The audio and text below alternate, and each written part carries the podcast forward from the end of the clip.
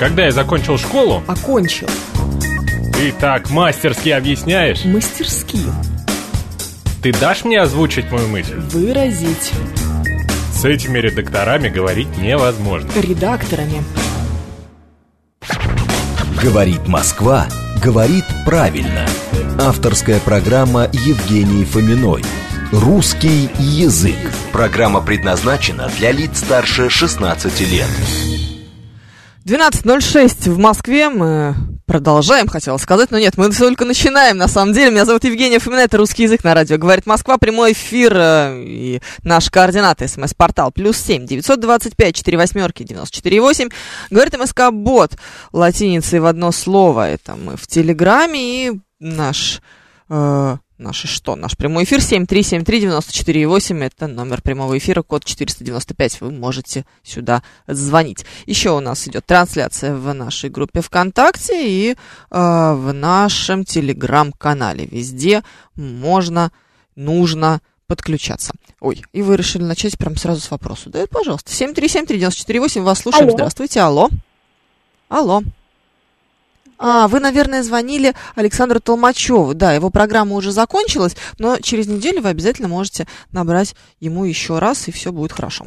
Так, а, вот, Глеб Урал здесь, наша перекличка э, традиционная начинается. Так, опять, значит, про э, много сообщений, которые отправлены Александру. Ну, это все уже через неделю, я ему обязательно передам. Так, о чем мы хотели сегодня с вами разговаривать? Хотели говорить об орфоэпии и фонетике немножечко, самую-самую малость. Давайте посмотрим, во-первых, что это такое. В принципе, это, а, как вы знаете, фонетика, раздел лингвистики, который изучает все что касается языка в плане производства и восприятия звуков. Ну, то есть, какими, я не знаю, частями рта, языка, губ и всего остального вы пользуетесь для того, чтобы произнести те или иные, иные звуки. Какие звуки вы производите, как они м, м, звучат, как они должны звучать и все такое.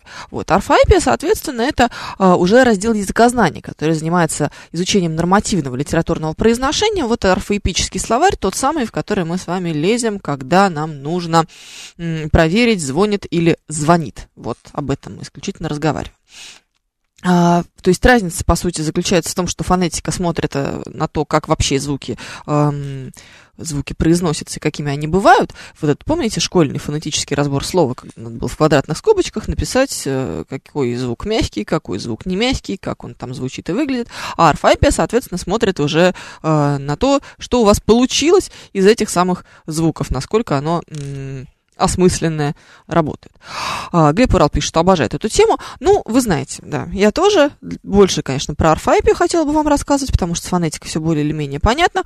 А, ситуация следующая. Лезу в свои любимые заметки. Сейчас будем с вами разбирать мои любимые слова, которые а, произносятся совершенно не так, как они могли бы произноситься. М, а, мое любимое, конечно, слово эмпатия, вы знаете, да, я ужасно предпочитаю. Все же говорят эмпатия, да, как будто бы, э, и все психологи, и все, все другие. На самом деле, конечно, если мы говорим о человеке, который а, способен сопереживать, который очень хорошо чувствует а, то, что ощущают в этот момент другие люди, это вот, это вот блистательная штука, называется эмпатия на самом деле. М, другое дело, что никто так не говорит на самом-то деле. Вы когда-нибудь слышали, чтобы человек на полном серьезе вот с этим ударением что-то там произносил? Никогда. А, поэтому, если вдруг вы будете вести какой-нибудь семинар или, не знаю, работать с э, вашим клиентом, а вы психолог, и будете использовать слово эмпатия, то ему это будет резать слух, будет неприятно, и он ничего не поймет, и будет каждый раз думать, черт, почему эмпатия, почему так странно говорит, а что такое вообще происходит? Очень ерунда какая-то. Поэтому, наверное, я бы уже бы не стала э, ставить на этом ударении, просто потому что оно э, плохо будет восприниматься людьми, с которыми вы общаетесь. Они будут испытывать какие-то сложности с восприятием вашим и будут циклиться именно на этом слове, а не на том, э, о чем вы, собственно, сами говорите. Слушаю вас. Здравствуйте. Алло.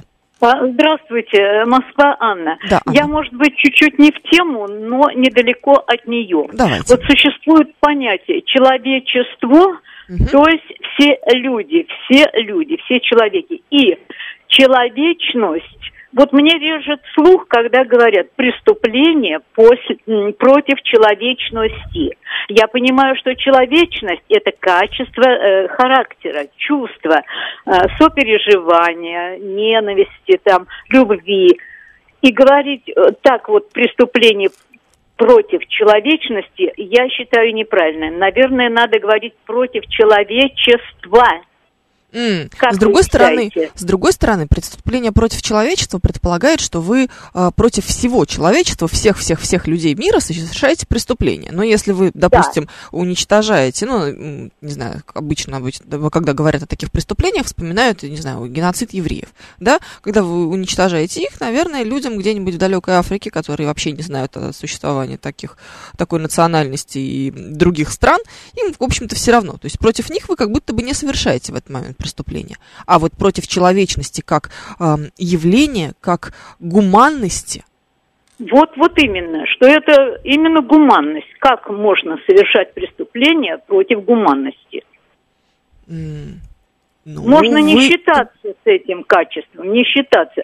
Но преступление против человечности я как-то не понимаю. Интересно, спасибо. Но с другой стороны, мы же с вами имеем дело с термином, а, который уже есть, который устоялся. И вот как раз преступление против э, человечности и гуманности, ну, как будто бы вы отрицаете это. Получается так, что ли? Вот Виталий Фили как раз пишет, что гуманность и человечность, как кажется, есть синонимы. Да, совершенно верно. Вот. А, человечность здесь выступает заявителем, пишет Смит.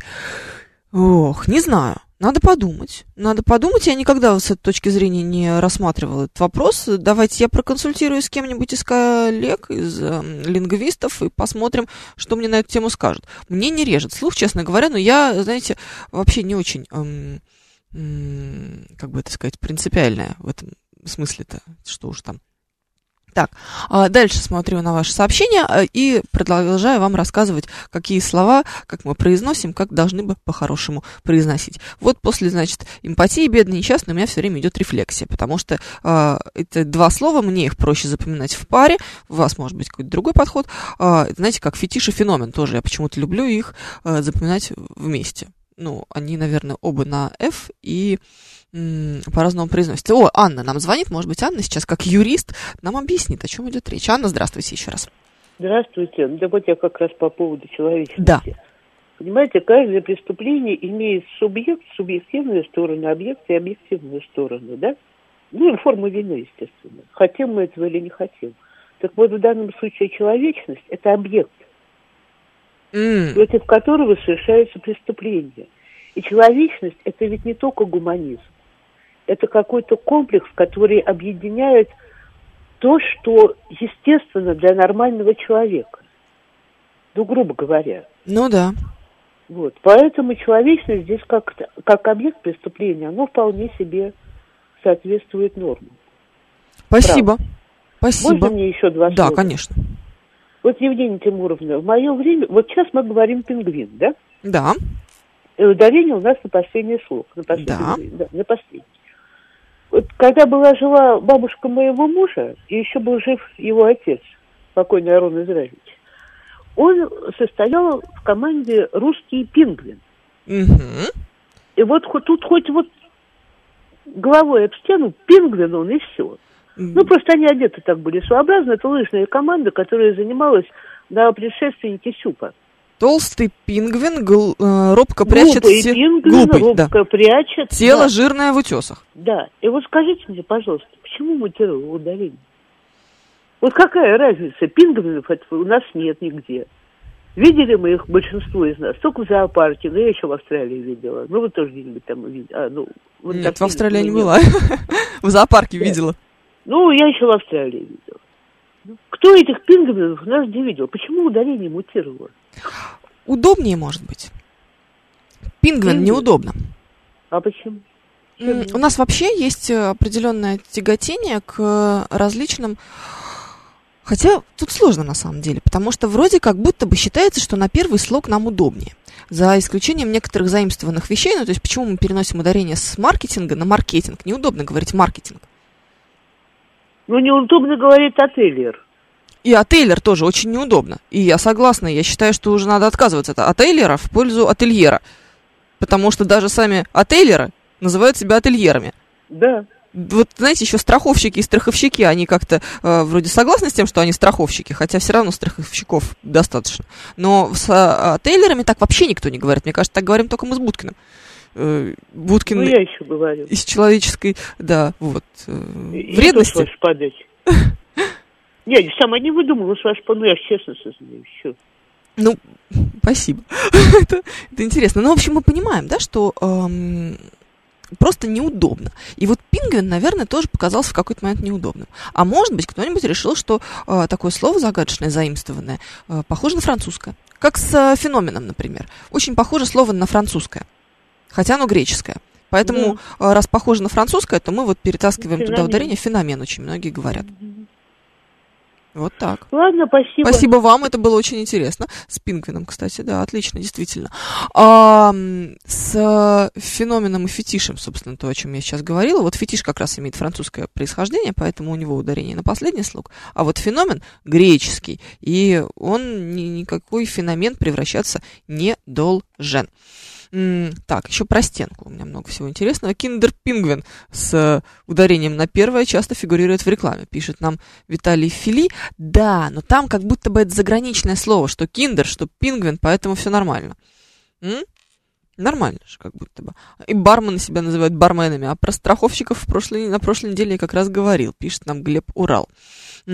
Преступление против человечества это развязывание глобальной войны, например. Что кто-то скинул ядерную бомбу на Словакию куда-нибудь, на Катар и Ботсвану. А еще с э, союзниками устроил геноцид где-нибудь в районе островов Микронезии. Вот это преступление против человечества, пишет нам эм, Виталий Фили. А Глеб Урал говорит, что дедушка его произносил кефир. Это интересно, вот что у него с кефиром было не то. Может быть, он использовал это как эм, региональное какое-то произношение. Я только помню, что компас и секстант называли моряки с собственным ударением, и то в кино. Да, это же... Помните, у Высоцкого по этому поводу все было. Мы говорим не штормы, а шторма, и там не компас, а компас. Ну, может быть, свое что-то такое существует. Хотя, вы знаете, э, кто-то из э, слушателей мне как раз даже про слово «крайне» рассказывал не так давно. Потому что э, в, говорит, что настолько мы все дискредитировали этот крайний с тем, что каждый продавец э, мобильных телефонов зачем-то его использует, что теперь уже так никто не говорит. Елена Елисевская нам пишет, хочу как филолог пояснить насчет человечности. Дело в том, что человек в данном случае выступает как совокупность физической и духовной природы. И преступление против человечности – это преступление против духа человека и народа. Любопытная версия принимается, очень интересно. Еще на что, что пишет? Ов пишет. Работаю в нефтедобыче. Мужики старшего возраста на высоких должностях с большими зарплатами говорят добыча. А, Ов, я однажды читала лекцию сотрудникам компании «Газпромнефть». Вот. Такое со мной тоже случалось. И как раз про эту самую добычу и добычу нефти тоже мы с ними разговаривали. И вот там соотношение при голосовании была, вся-вся-вся компания была, это такой у них был интересный тимбилдинг. Представляешь, тимбилдинг в виде лекции по русскому языку. Кто-то что-то только не придумает. Ну, с другой стороны, человек имеет полное право заказывать все, что ему хочется. И вот э, как раз они предпочитали, 60% из них говорили все-таки добыча, а вот такие вот, видимо, те, кто на очень высоких должностях, как раз использовали ударение добыча. Верно говорить, конечно же, добыча, но мы не можем стигматизировать людей, которые ставят здесь ударение по-другому, потому что есть такая штука, как профессионализмы. Профессионализмом мы с большим уважением к ним относимся, и если люди хотят так говорить, пускай говорят. Это своего рода для... Э, чего делается? Чтобы была система распознавания свой-чужой. Вот говорит человек, возбуждено уголовное дело, сразу понимаешь, из органов человек, вот он, у него возбуждено, у него все там как положено, так что это нормально. Украинец или украинец, пишет нам Великий Халк, украинец по-русски будет, и язык украинский, хотя очень часто история с тем, что мы слышим вариант украинский, украинец, это, наверное, из украинского языка как раз к нам пришло, потому что Сами они про себя так говорят, что они украинцы, язык у них украинский, и, наверное, э, может быть, даже Украина можно услышать такое. В общем, вы понимаете.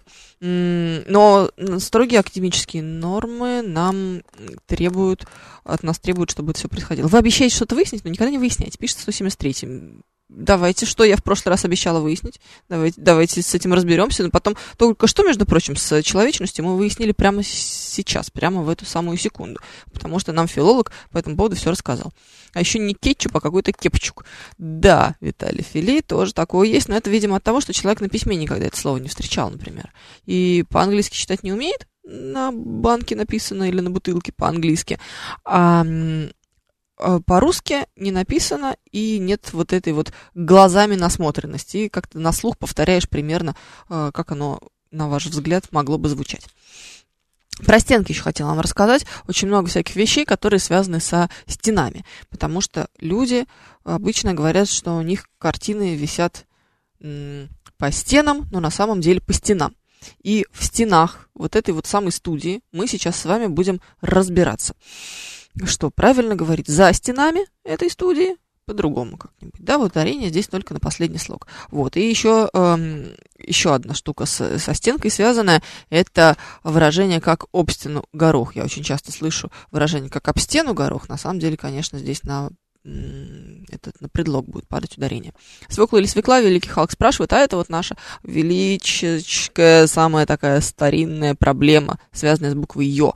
Дело в том, что букву Ё мы не всегда пишем, поэтому у нас она теряется, и, по, и даже ударение смещается. В слове свекла буква Ё есть, и ударение там однозначное на свекла. Сейчас вы мне скажете, ну как же так, ведь он свекольник, ведь он какой-нибудь свекольный суп, а не свекольный вовсе даже.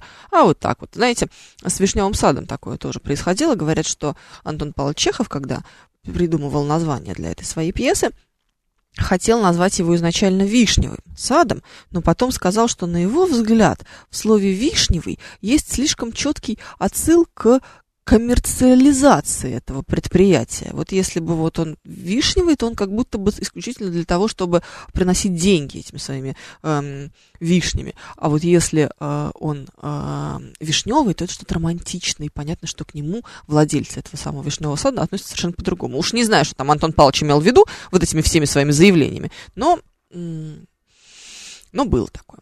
Так, давайте и мневники с мневниками вспомним для пропорции. Да, они, конечно, хорошо во мневнике. Район такой замечательный есть. Там вот тоже буква Ё потерялась, а никакого там хорошего мневников не существует. Хорошего мневники. Да, и улица, соответственно, э, тоже нижние мневники, или какие там еще бывают. Творог и творог, Михалыч спрашивает, академическая норма русского языка требует от нас исключительно варианта творог. Никакого творога не существует. И блинчики у вас с творогом, и не знаю, что еще, сыр у вас творожный, соответственно, тоже.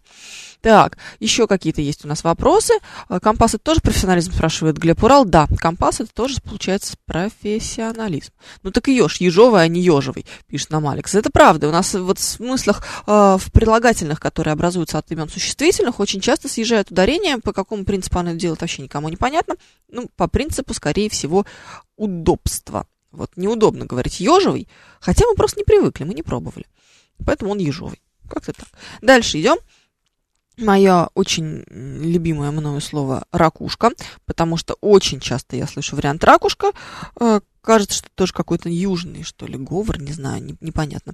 Вот, э, в общем, ракушка, давайте, не знаю, как-нибудь придумаем, как мы это запомним. Э, асфальт. Асфальт ужасно неудобное слово, у всех он асфальт. И мне кажется, что это какая-то региональная штука. Вот когда люди эм, приезжают откуда-то, я сейчас никого не стигматизирую, опять-таки, вот мы очень часто слышим вариант с этим асфальдом. Это ужасно неудобно. Он еще почему-то с буквой «Д» на конце все время происходит. Не, непонятная для меня штука. Асфальт, мне кажется, что даже более удобно произносить, чем асфальт. Но, не знаю, непонятно. Дальше. Дедушка у меня тоже говорил творог, но при этом говорил кефир. Я всегда над этим хохотал. А что за история с крайним? Пилоты популяризировали, менедж... менеджеры опошлили? Да, да, Виталий Фили. Изначально вот мы, когда узнали о том, что такая штука существует вот у людей опасных профессий, сразу решили, что нам тоже очень хочется себя к ним отнести, и вот начали использовать везде и опошлили. И теперь уже пилоты говорят, да господи, все, мы уже сами говорим последний, потому что вы достали. ВФ в асфальте же звонкая глухая. Да, Тут вообще непонятно, как это происходит, потому что после этой буквы идет э, гласная. Если бы после нее стояла бы согласная, то понятно, как у нас все это происходит. Знаете, да? Если э, потом после какой-нибудь глухой в середине слова идет сонорный звук, ну то есть всегда звонкий, да, это м, такие буквы э, как L, N, M, R. Э, у них нет пары, они непарные и э, звонкие, называются сонорными тогда сразу же предыдущая буква произносится э, как, э, как э, звонкая. Ну, то есть, например, слово вряд ли по-хорошему надо произносить. Не вряд ли, хотя я всегда говорю вряд ли, а вряд ли.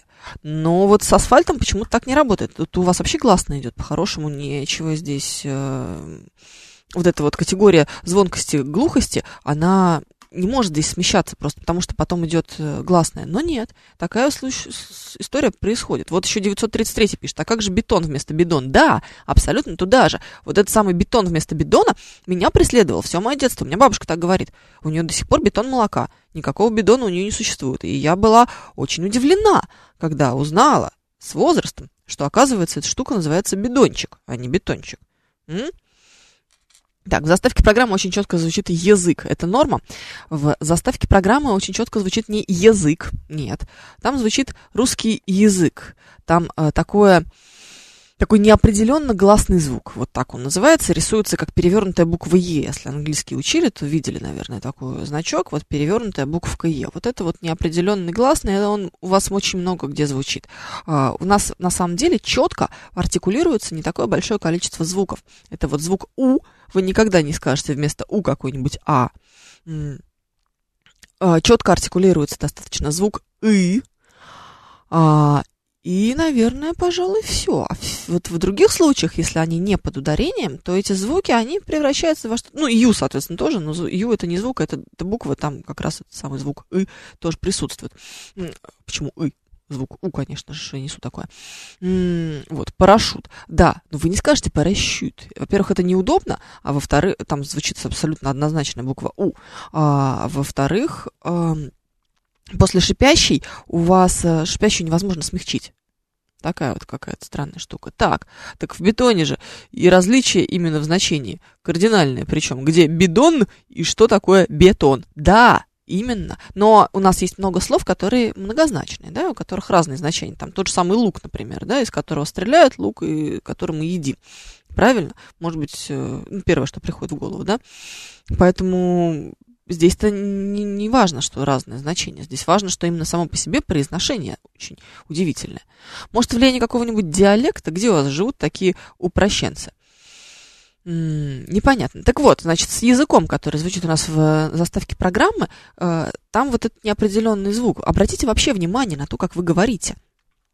А, нам кажется, например, что в слове каком-нибудь молоко мы будем произносить не молоко, никто же не говорит молоко, а мы говорим молоко, но мы и молоко не говорим. Мы говорим что-то среднее, что-то непонятное. Какое-то такое там, что-то среднее между А, О, Э, э такой вот неопределенный гласный. Поэтому язык не, не получится. Да и язык тоже не получится, тоже неудобно. Знаете, э, у меня кошка есть, э, две.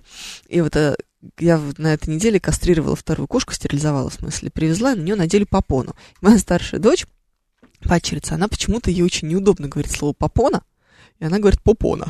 Мы над ней очень смеемся, потому что это очень по-вологодски. Она у нее э, а когда мы будем с кошки снимать попону? Это какая-то очень странная штука. Но на самом деле мы не говорим не попона, не попона, а как-то что-то среднее между этим. Вот такая вот э, особенность фонетическая, она здесь присутствует. В детстве приносил исключительно как асфальт, пока не познакомился с этим словом на письме. Но меня, конечно, прям потряхивает от асфальта. У меня немножко глаз дергается, я нервничаю каждый раз. Очень не люблю это слово. Матрац или матрас. А, Шумай, смотрите, изначально он был матрац через букву С, но поскольку матрац произносить неудобно, он потихонечку превратился в матрас. Вот сейчас есть и то слово, и другое. Выбирайте, какое вам больше нравится. Это что-то вроде шкафа и шкафа примерно. Как-то так вот это все работает. 12.30 в Москве, новости, потом продолжим. Говорит Москва, говорит правильно. Авторская программа Евгении Фоминой. Русский язык. 12.36 мы продолжаем. Говорим сегодня о фонетике, орфоэпии, обо всем на свете. Меня зовут Евгения Фомина. Русский язык на радио. Говорит Москва. СМС-портал плюс семь девятьсот двадцать пять четыре восьмерки девяносто четыре восемь. Говорит МСК-бот латиницей в одно слово. Это мы в Телеграме. И семь три семь три девяносто четыре восемь. Телефон э, прямого эфира. Анна пишет. В некоторых районах Москвы раньше говорили броется, а не бреется. Дуршлаг и друшлаг, табурет и тубарет. Да, тубарет тоже меня преследовал в моем детстве. И с э, дуршлаком тоже были определенные штуки.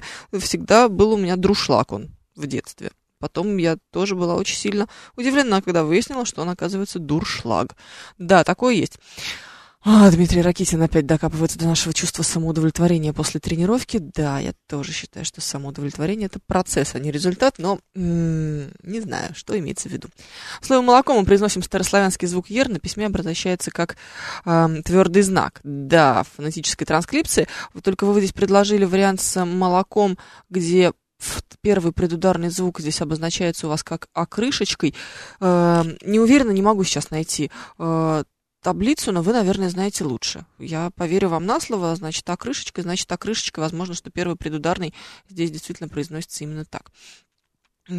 Парашют слово исключения, в смысле слова исключения, Глеб Урал, о чем вы говорите?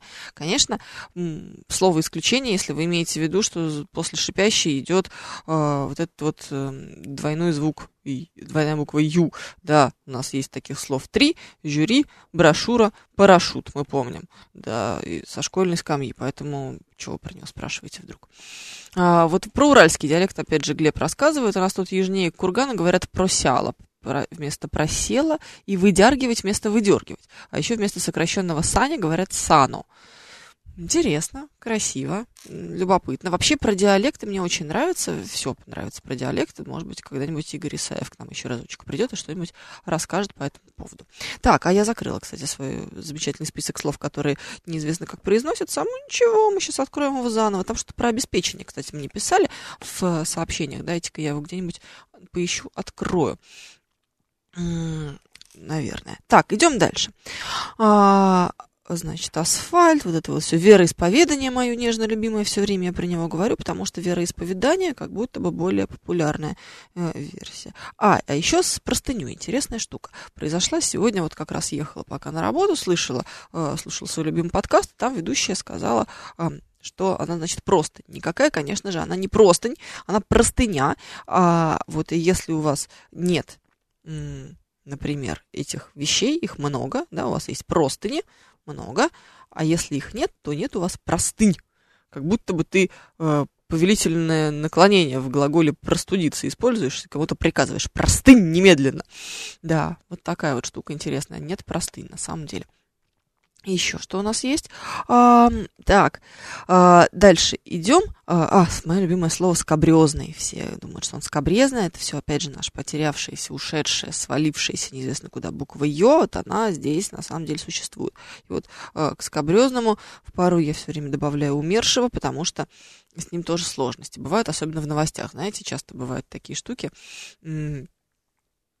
когда там про каких-то умерших говорим, и вот часто-часто встречается э, вариант умерших. Это, наверное, неправильно. В смысле, не неправильно, совершенно точно так оно и есть. Так, дальше продолжаем. Напоминаю, что у нас идет трансляция в нашем э, телеграм-канале и в нашей группе ВКонтакте. Вы можете присоединяться там. Там у нас есть чатик, в котором э, человек по имени Геворг интересуется, как правильно говорить Женя или Евгения. В моем случае Евгения, в вашем, конечно же. Так, с матрасом всегда было непонятно, э, пишет Константин Martinez. А, нюанс или нюанс, пишет Смит. Нюанс, там нет мягкого знака, это не какой-то новый анс, а Просто такое слово замечательное. Кстати, с нюансами есть другая штука. Очень часто я слышу такое э, использование моего любимого плеоназма, когда люди говорят маленький нюанс. Нюанс это так что-то маленькое, он не может быть маленьким или большим. Это то же самое, как свободная вакансия. Вакансия это так свободное место, поэтому свободной вакансия быть не может. Так же, как выражение прескурант цен, мой любимый.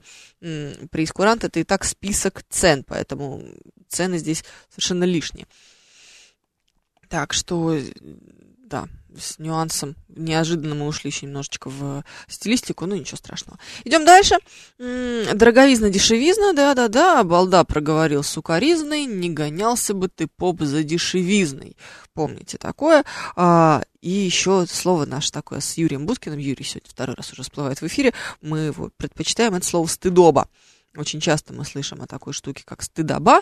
Нет ее такой на самом деле. Было бы верным делать здесь ударение стыдоба. А вот есть очень похожее слово худоба. Это когда мы говорим про кого-нибудь худющего, знаете, да.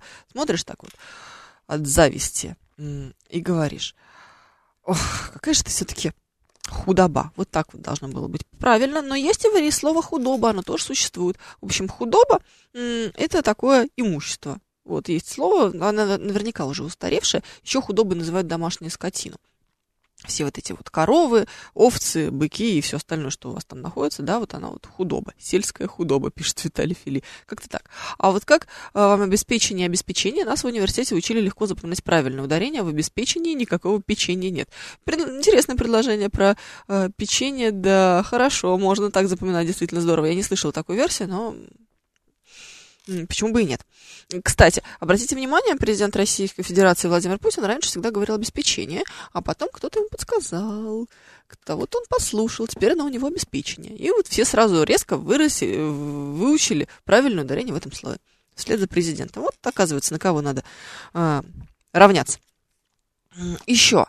Э, создана когда мы о чем-нибудь говорим, какая-нибудь идея, организация, программа, все что угодно, а, в общем, она всегда создана, не создана, а ударение здесь на последний, эм, на последний слог. Идем дальше. Э, возвращаться на круги своя. Недавно тут видела в сообщениях, кому-то из коллег прислали, что вот, типа вы все время делаете неправильное ударение, правильно говорить не на круги своя, э, а на круги своя. Да, действительно, такое есть. Ну, ну что сделаешь? Надо учить. Как-то так. Так, а еще это слово желчь тоже вот туда же к, к этому всему. Наверняка сейчас все медики, которые слушают, обеспечение. Ну, долговременный запой, пишет нам наш звукорежиссер э, Евгений Варкунов. В каком-то смысле, да, в каком-то смысле. Еще, знаешь, торт такой жирный с масляным кремом. Прям ешь и чувствуешь, печень отваливается, да, это вот тоже обеспечение, наверное. Почему создана, почему на последний слог? Ну, потому что э, создана, а не создана, но при этом, если это что-нибудь у вас среднего рода, например, тогда оно создано. Часто говорят, имеет место быть, очень сильно режет слух, пишет нам Андрей. Да, это называется контаминация фразеологизмов, смешение двух фразеологизмов имеет место и имеет быть. Имеет место это о том, что есть сейчас, то есть прямо сейчас имеет место в эфире радиостанции «Говорит Москва» программа «Русский язык», а имеет быть это то, что случится в будущем. То есть после моей программы имеет быть программа «Ученый свет». Правильно говорю? Нет? Все, ничего не перепутала кофе, оно, оно, оно, оно, пишет Илья 572. Мы много раз с вами говорили про кофе, который действительно должен быть среднего рода по всем правилам, стандартам русского языка, но это слово исключение, поэтому кофе у нас мужского рода и одновременно такой показатель образованности. Хотите повыпендриваться? Вот почаще говорите о том, что кофе предпочитаете черный.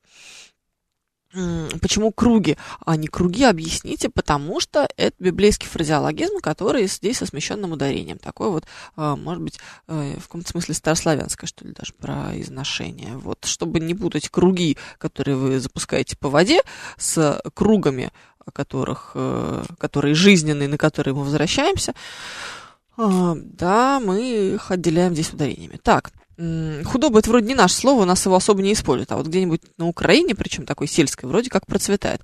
А худоба однозначно слово наше, изначально славянское, вполне себе. Просто мы сейчас его не используем вот так вот широко, как его использовали наши предки. По сути, оно, наверное, уже относится к э, устаревшим словам, вот, к архаизмам. Не к историзмам, прошу разделять эти вещи, а к архаизмам у нас теперь нормально совершенно вместо этого используют слова имущество или там домашняя скотина. Насчет кофе изменилось окончание. Раньше был кофе, сейчас кофе, но грамматические нормы из... остались, а именно мужской род. Это нужно просто понять и простить. Совершенно верно, да, кофе пришло, э, пришло, как слово к нам в, э, в виде кофе или кофей, еще такая вот версия, там с, с, э, с написанием были определенные разницы. Ну да, вот потом почему-то мы решили изменить, сделать прям практически оригинал вот в виде слова кофе, и остался грамматический род. Неприятность, действительно. Так, еще что у нас есть? Круги потому же, потому, почему и други, пишет Алекс, это смешно. Почему бы и нет? собственно говоря. Так, дальше. Что у нас еще есть? А, так, флюорография, которая никакая не флюорография, как обычно, одновременно, которая никакой не одновременно. И, м- ой, любимое, любимое мое пошло. Это такое слово из арсенала Алексея Гудошникова сейчас будет. А, ворожия. Знаете, баба, которая колдует, колдунья какая-нибудь, вот она ворожия. Я вообще не понимаю, как это можно произнести. Если вдруг вам даже пришло в голову это слово зачем-то использовать, не понимаю, чем вас слово «ведьма» не устраивает в этом смысле. Ну, в общем, решили вы ее каким-то образом вплести в свою речь. Ворожия. Это же даже неудобно. Так язык не поворачивается сказать. Конечно, мы все хотели бы сказать, что она ворожея, но вот если надо сильно повыделываться, тогда на последний слог. Не знаю, непонятно. Контаминация фразеологизмов гораздо сильнее режет слух, пишет нам Смит. Контаминация фразеологизмов э, может быть как художественный прием использована. Например, в каких-нибудь газетных заголовках или еще в каких-нибудь э, литературных произведениях для создания комического эффекта. Вот. Поэтому такой вот. Вот. После, значит, воржи у нас идет слово жерло вот это вот вулкана, например. Вот в жерло вулкана оно тоже ударяется на последний слог. Не спрашивайте меня, почему. Нет у меня никакого объяснения по этому поводу. Дальше незаконорожденные, новорожденные, тоже вечно потерявшиеся нами. Э, буковка Ё здесь у нас э, присутствует, неприятная штука. Э, и разница в значениях, это бронированный и бронированный. Бронированная – это машина, если вдруг вы какой-нибудь важный человек и боитесь, чтобы вам э, где-нибудь никто не застрелил, да. А вот бронированный это билет, для того, что вы его забронировали. Вот, например, бронированное место еще где-нибудь. Анна, 7373948. Слушаю вас, здравствуйте еще раз. Здравствуйте, Евгения Тимуровна. Я просто Да. хотела рассказать, народ посмешить. Мгм. Мы как-то с мужем давно, в конце 60-х, поехали к его однополчанину в Красноярский край, в глубинку. А самолет до Красноярска, от Красноярска часа три с половиной кукушкой. Это поезд такой, который тянет паровозик, и идет он по одноколейке. От конечной станции еще часа полтора автобуса. В общем, когда мы приехали в райцентр, мы поняли, что мы до деревни не доберемся, поскольку 6 часов, и автобус уже ушел. Собственно, там Так. один рейс и был. И спрашиваем, гостиница есть? Нет. Ну, Дом колхозника есть? Нет. Пошли к продавщице местного магазина, продавцы же всегда все знают. Да скажите, пожалуйста, кто-нибудь здесь комнату сдает? Нам переночевать. Она нас смотрит, говорит, зачем вам комната? У нас прекрасная заезжая. Мы говорим, «Чего?» Заезжая? заезжая. Это оказалась гостиница. Ну, это, М. конечно, не 4 плюс в Париже, но вполне себе приличное заведение. С удобствами на улице, с умывальником тоже. Но там были абсолютно чистые, вот белоснежные, кипельно белые крахмальные простыни, совершенно сухие, и вода, и чайник, и вполне себе гостиница. Но заезжая. Прикольно, интересное слово. Ага. Ну, такое, оно с ним-то как раз все понятно, откуда образовалось, э, от какого глагола, и э, Ну, с происхождением все понятно, да. Гостиница заезжая. И еще я своим швейцарцам никак не могла объяснить, почему сырник это сырник, если он сделан из творога. Не, это Вот не важно, грехом пополам объяснила. не имеет никакого значения. Нет, Абсолютно. это просто блюдо украинское. Ну да. Оно пришло с Украины, а тв- творог по-украински сыр. Не творог называют сыром. М, здорово. Интересно, Так я же, не как и знала. поляки, по-моему. А вот на Украине творог называют сыром. А творог? Вареники с сыром, это значит вареники с творогом. А как они называют творог тогда? Сыром. А, Творог нет, нет, нет, нет, а сыром. как они называют сыр? Вот, господи. Сыр. Сыр. Только сыр, он пишется по-другому. М, Понятно. Интересно. Спасибо, спасибо, Анна. Сейчас был короткий э, курс э, украинского языка в эфире программы «Русский язык». Почему бы и нет? Сыр делают из творога. Ну, когда как. Не всегда. Так, еще у нас что есть? Так, заезжий, я тоже слышал это слово, это пишет нам Глеб Урал. А, полюс и полис пишет 933. Обратите внимание, когда вы произносите слово полюс и полис, а, у вас разницы в произношении практически не будет. Знаете, вот итальянцы, например, почему а, иногда нам бывает тяжеловато говорить по-итальянски долго, потому что они очень четко артикулируют. Они все звуки произносят максимально четко, даже если они не под ударением, даже безударные, потому что там от, э, например, окончания зависит род э, существительного, которое вы используете, существительного или прилагательного, неважно. И нужно прям все-все-все проговаривать очень сильно, шевеля губами и прям артикулируя, стараясь. Мы по-русски так не делаем, у нас очень много вот этих редуцированных, и немножечко измененных э, звуков. Поэтому нам так непривычно делать. Вот э, в случае с полюсом и полюсом, вы заметите, просто произнесите два раза, два этих громких слова громко и четко, и поймете, что вы произносите их примерно одинаково. А Елена Елисеевская э, рассказывает, Еселевская, простите, господи, латиницей просто написано, я плохо умею читать. Рассказывает, что интересно слово зонтик, которое пришло от голландского зондек. Так вот, зонтик это полная форма, является калькой, а зонт сокращенная, такие чудеса. Да, примерно такая же история, но со словом брелок происходит, потому что нам кажется, что слово брелок, оно тоже брел, корень, а ок это суффикс, очень похоже. На самом деле, э, от этого вот эта ошибка, что мы говорим брелки, а не брелоки, нет, брелка, а не брелока, потому что очень похоже на русский, э, на русское слово, состоящее из корня и суффикса. На самом деле это полностью заимствованное слово, и там брелок весь целиком, все слово это корень. Еще у нас что э, есть? Девушка вместо дедушки, бабушка вместо бабушка, откуда взялось? Это тоже региональный говор. В Москве так, например, не говорят. Вообще не очень удобно говорить, когда вы э, теряете какую-то э, согласную перед гласной. Вот, и вообще ее меняете. Не очень понятно, как это вообще в принципе происходит. Это как раз тот самый бетон, бидон, о котором мы с вами говорили, и асфальт, асфальт. То же самое же абсолютно. 7373948, телефон прямого эфира, вас слушаем. Здравствуйте. Здравствуйте, Женя. Скажите, пожалуйста, кипельный и кипенный, где корень этого слова? Какой еще раз? Кипельный? Ну, кипельно-белый и кипельно-белый. От слова кипеть, наверное, белый. Вот очень часто выражение кипельно-белый. Да, кипельно-белый. Имеется в виду, что он, что он очень-очень белый. Кипельный да. или кипенный? Кипельный, там буква П. Не кительный, не от кителя. Нет, буква Л или Н? Л. А почему? А давайте посмотрим. Давайте разбираться, откуда вошло это слово. От того, что прокипятили белье, оно белое, Нет, нет, нет, там кипельный, там буква Л совершенно точно, никакого точно? Н там нет. Да, однозначно. Uh-huh. Да, вот что, от чего оно э, пошло, это нужно посмотреть. Может быть, у Фасмера есть что-нибудь по этому поводу. Про брелоки я запомнил на двойку. Роза Ильинична, мой преподаватель по русскому языку, навсегда сказала, Глеб, ты никогда не получишь четверку. Совершенно верно, Глеб, тем более, что вы даже слово «получишь» не можете написать без ошибки. Простите меня, пожалуйста. Слушаю вас. Здравствуйте, алло. День добрый, Москва, говорит Леонид. Да. Режет глаз слово «запасный выход». Он же запасной. А там есть какая-то э, разница э, в... Э, значениях. Вот как будто бы запасный говорят, что это про выход, а запасной это игрок. То есть запасной это у нас про людей. На самом деле, мне кажется, что это недавно придумали совсем эту ерунду. Всю жизнь был запасной выход, а теперь он почему-то стал запасным. Ну, запасное колесо. Спасибо большое.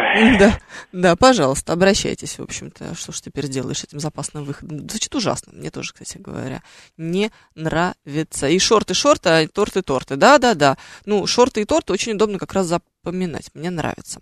Еще, что у нас тут есть? У меня есть э, еще подборочка дальше. Мы не закончили с моей подборкой. Вот.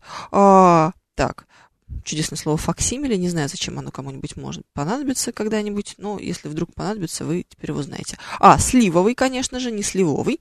И очень классная, э, это разница в значениях валит и валит. Вот если вы хотите свалить дерево, например, или что-нибудь повалили ваши кошки, или наши кошки, какие-нибудь шкафы, вот они это дело м, валят. А вот если у вас народ валит валом в какой-нибудь метрополитен, станцию метро э, Новокузнецкая в 6 часов вечера по будням, вот он туда валом валит. И снег, если за окном пошел, и он такой густой и пушистый, то он тоже валит, а не валит. Разница исключительно в значениях. Слушаем вас. Здравствуйте, алло.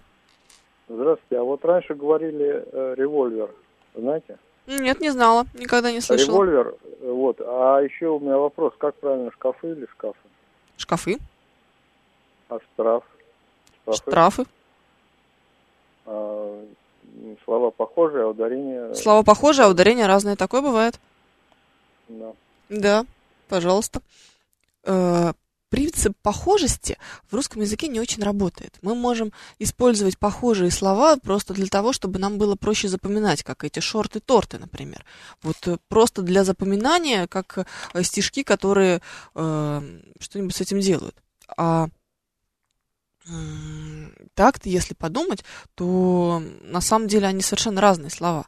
Как-то так. Вспомните, как читали стихи в 60-е, 70-е, 80-е годы. Произносили в окончаниях «ы» на твердый манер, например, «Маяковский», потому что это московский говор, а питерский был с смягчением. Так вот, постепенно у нас в норму пришел именно питерский говор, и сейчас мы произносим мягко «Маяковский» и «Высоцкий». У нас есть еще много знач... э, различных эм, различий между питерским и московским говором. Например, они предпочитают «что» вместо «что», э, ну и все вот эти вот булочные-булочные, коричневый-коричневый, достаточно и всего остальное. Вот это вот свойственно именно московскому произношению. Есть еще слова совсем отдельные, и есть еще вот это вот чудесное 12, дверь мягкая, тоже питерская. Дождь, но при этом, кстати, если уж мы будем э, ориентироваться на вот эту старую норму произношения, то он, конечно, дождь, а когда их много, то они дожди, а не дожди, как может кому-нибудь показаться, на всякий случай. Так, еще у нас что есть? 7373948, телефон прямого эфира. Вас слушаем. Здравствуйте. Алло. Алло, Да, вы в эфире. здравствуйте. А, я хотела бы уточнить, э, вот повелительная форма глагола «ехать», как она звучит? Поезжай. А вот очень часто слышится «едь». Едь это? и ехай, и, и езжай даже слышится. Все это неправильно, это все грамматические уродцы. Так, и как правильно «ехай»? Поезжай. Езжай. Поезжай. Спасибо. Не езжай, а, а именно поезжай. Езжай тоже будет, ам, будет просторечием. Мгм. Там непременно нужна будет приставка по. А может быть, э, сделать, э, сделать программу, вот, Про поезжай О. на целую программу, боюсь, много чести этому глаголу. а вы- ну, очень многие артисты, очень многие говорят, вот едь. Да, вот так вот они говорят. Плохо учили в Ну, к школе. сожалению, так-то. Да, грусть, грусть, тоска. Но целую программу сделать про одно слово «едь» — это как-то чересчур, согласитесь. Хотя, на самом деле, ничего плохого лично я, о, ужас, не вижу в повелительной форме «едь». Ну, едь и едь. Ну, что теперь сделаешь? Ну, ехай еще тоже можно сказать. Ну, а что? Более того, на самом деле, вот, это, вот эти вот понты про поезжать, что вот не езжай, а именно поезжай. Ну, прям реально понты. Ну, то есть, простите, пожалуйста, а как проехать на Мховую улицу? Поезжайте прямо, а потом поверните налево. Поезжайте. Да это же прям неестественно звучит. Это хуже, чем слово «впрочем». Ну, честное слово. Поезжай с приставкой «по». Да, это ерунда. Поехали. Самый известный глагол в мире. Ну, такая вот какая-то странная история. Лингвистические бастарды. Программа про бастардов предлагает нам Фили. Да, я сказала, правда, лингвистические уродцы, но бастарды тоже хорошо. Незаконно рожденный сын. Вот. Глагола, эм, даже не знаю какого, глагола поезжать, по всей видимости. А вот у меня мама по высшему образованию библиотекарь. Есть у вас гость на эту тему? Спрашивает Глеб Урал. На какую тему? На тему того, кто по образованию ваша мама? Боюсь, что в этой ситуации придется только к ней обращаться. Кто же еще может лучше рассказать о том, кто ваша мама по образованию, а? Все, друзья, наше время истекло. 13 часов э, в русском языке через неделю услышимся. Евгения Фомина. Пока-пока.